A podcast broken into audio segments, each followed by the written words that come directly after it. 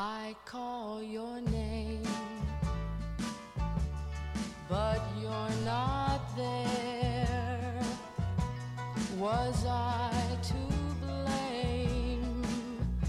for being unfair?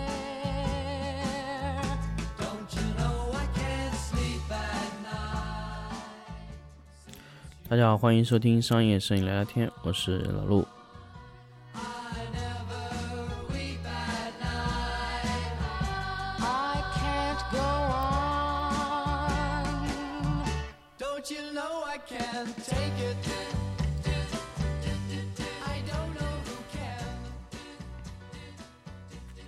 大家好，欢迎收听商业摄影聊聊天的一期新的节目。那么这一期我们来聊聊蓝光。其实呢，蓝光呢是二零二零年找到我的。二零二零年找到我的时候呢，其实蓝光呢，其实我和他的沟通其实并不是特别的深，但是我和蓝光的一些区域经理，包括一些技术聊得非常非常多。那么蓝光和我接触到的时候呢，其实是由于我的一个朋友，就是老毕嘛。老毕从通过福建的一个经销商，然后联系到了区域区域的总经销商，然后再联系到了蓝光的销售总监。那么他就来找到我，希望跟我有一些新的深度的合作。那么其实蓝光这个品牌呢，其实最早的时候，真的我真的印象中非常非常深刻。我从二零一六年开始，我就知道蓝光这个品牌。其实那个时候它不叫蓝光，它叫南冠啊。所以那个时候的南冠呢，其实在我的印象中呢，嗯，可以说不算是一个特别好的品牌吧，甚至是一个二三线的品牌。所以，呃，对蓝光的印象嘛，呃，不好不坏吧。但那段时间呢，其实蓝光那个原力系列、佛扎系列这些上来以后，就突然哎，这个市场上有它一席一个席位了，所以就是二零一七年吧，我记得是二零一八年的时候，啊，二零一八年的时候，应该是二零一八年的时候，然后在二零二零年的时候呢，我记得二零一九年就有联系我，二零二零年的时候呢，蓝光真正的把灯啊什么开始真正的深度合作，包括给蓝光做了一场直播，还有给蓝光做了一些一些小推广。那么蓝光确实是给到我的一些支持，其实还可以。那么蓝光整体的灯来说呢，从整个使用上面来说，它其实故障率很低，但是我要前提跟大家说，其实 LED 的故障率本身就比闪光灯要低很多，因为 LED 它是持续工作的，它只要保持一个稳态就可以了。但闪光灯不一样，它闪光灯的难点在于，你每次释放完以后，又要马上冲上去再去释放一次，所以这个是 LED 和闪光灯最大的区别。LED 它只要保持一个平衡稳态的状态就可以了，所以 LED 在一个平衡的状态中，它只要解决散热、稳定、温控、防水，还有一系列的这种呃元器件的故障就可以了。但是闪光灯不一样，它不许的，它会不停的循环的充放，因为闪光灯有时候它会达到极限状态，有时候又达不到。那么这个时候你在选择配件的时候，你会很困难。你到底是选极限状态的管子呢，还是按额定状态状态状态的管子？这个就是闪光灯很难做的点。那么它的充放电反复的去充放电容，而且它会它的灯反复的去给它充放主电容的时候，它其实电容的衰减是很快的，但是 LED 不会。所以 LED 从生产的难度上面来说，本身就要比闪光灯要低，这就是问题所在。那么，但不等于你能生产闪光灯就能生产 LED，就能把 LED 做得很好啊！我一开始我以为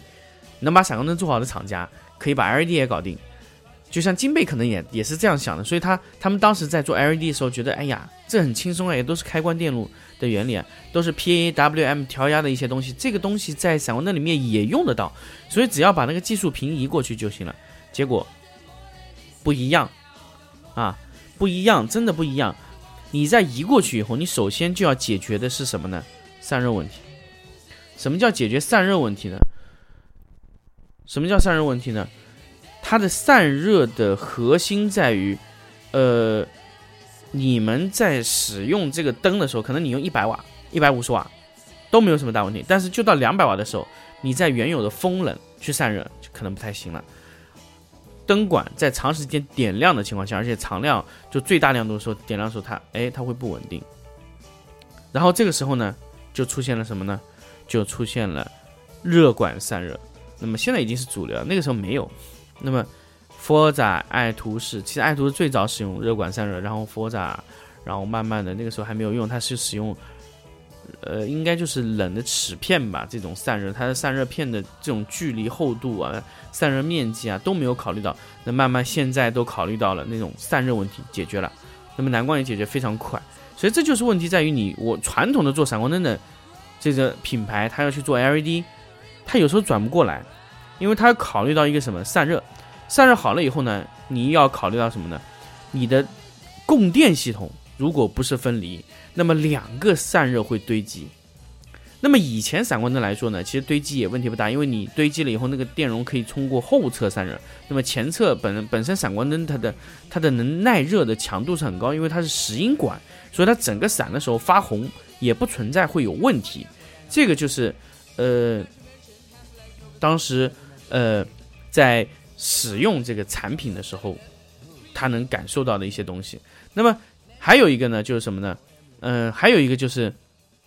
呃，我们在使用这个产品的时候啊，就是你这个这个蓝光给到我们产品的时候，它能做到非常大的功率，五百瓦，它出推的最早。那么它的五百瓦，虽然它的五百瓦整个散热情况是其实还是比较堪忧，但是用起来没问题啊。它机壳，它整个机壳做的非常大，利用整个机壳加一个风扇散热也是可以使用。那么它的灯头的温度啊什么的做的都还是不错的，其实它整个使用起来没有什么大的问题。这就是蓝光在那个阶段用五百瓦的灯占尽了一切的优势。好，那么其实白光其实不是 LED 的主战场。如果你你认为把五千六百可以做得非常好，或者说把双色温的从三千五到六千五的这样做得非常好，就是优势了嘛？其实还远远没有到。那么这个时候还牵涉到一个什么 COB 的大小，COB 的大小。这两年一直在往下做，其实这个如果你这个元器件，你这个 COB 的配件是可以从任何厂家中买到，我觉得这个都没有什么问题，只要你花钱就能解决。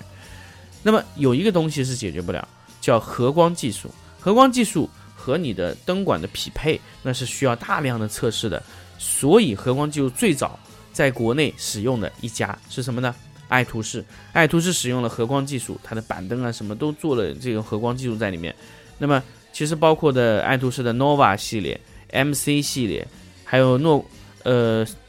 那个那个爱图仕要做的后续的一些产品，它都有合光技术在里面。那么其实爱图仕在宣传的叫什么色彩科学？你在双色温里面，其实色彩科学能做到的作用非常小。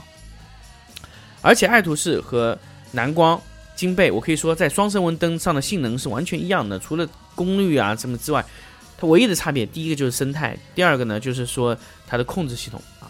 啊，控制系统更稳定一点，散热什么都会让你，还有它它在超强的这种使用频率上面它会有不同。但是你从两千多 K 变到六千多 K 的这种双色温切换，其实整体使用下面来说，我可以很负责任的跟你说，没什么大差别。他们的色彩科学，所谓爱图仕的色彩科学，就在于那个合光技术，是 RGBWW 技术，就是。R G B 三个原色，再加上两颗 W 的灯珠，可以变换出各种颜色，啊，它可以变换出十亿种颜色，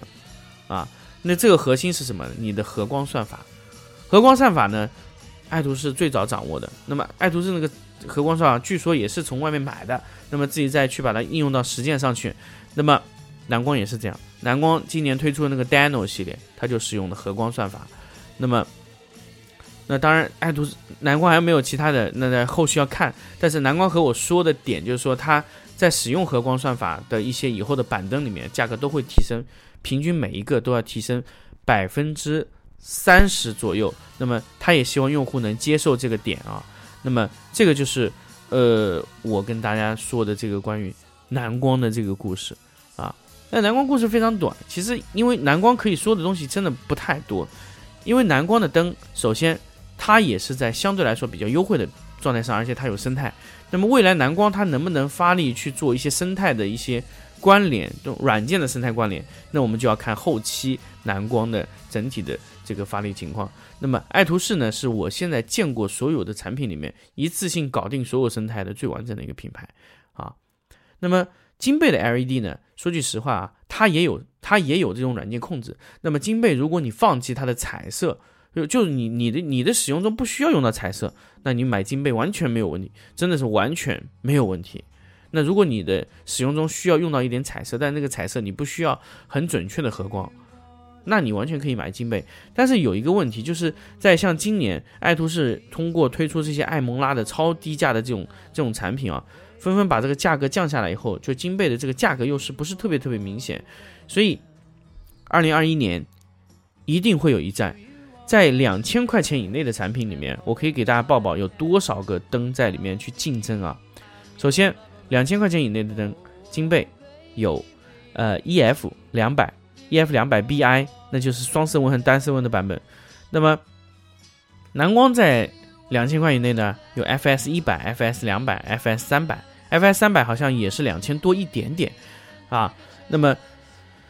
那么爱图仕呢有艾蒙拉系列的两百 D、两百 X、一百 D、一百 X 啊，这些都是在两千块以内的灯，这些都是可以用于直播的产品。那么金贝有 FV 系列啊，还有 LS 系列啊，它这种两百都是这个价位。那么还有其他的这种乱七八糟怎么什么贝阳啊这种品牌都在里面。当然贝阳我是严重强烈不推荐，不要买，因为它那个色温是有问题的。但是基本上。我刚才跟大家说的这四个品牌都有相应的价位，所以未来的这一年，真的在这块领域的市场，这个价格战会打得非常的凶残啊，可以把价格杀到，嗯，可以说价格杀到非常非常凶残啊，大家可以关注吧。这个东西真的是未来在未来这一年里面，它使用的时候就非常非常恐怖啊。这个就是我想跟大家去推荐的。一个一个一个一个明年的你说要买 LED 的一个计划，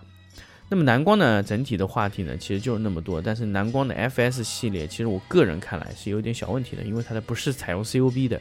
所以那个东西它在后期的销售肯定会出现乏力。那么前期呢，可能由于蓝光的一个加持啊，这个灯可能可以卖上一定的量，但是后期呢，就是像艾蒙拉上来以后，这个产品就会非常非常难卖。所以我觉得 FS 两百这个灯啊。你们完全可以等一等，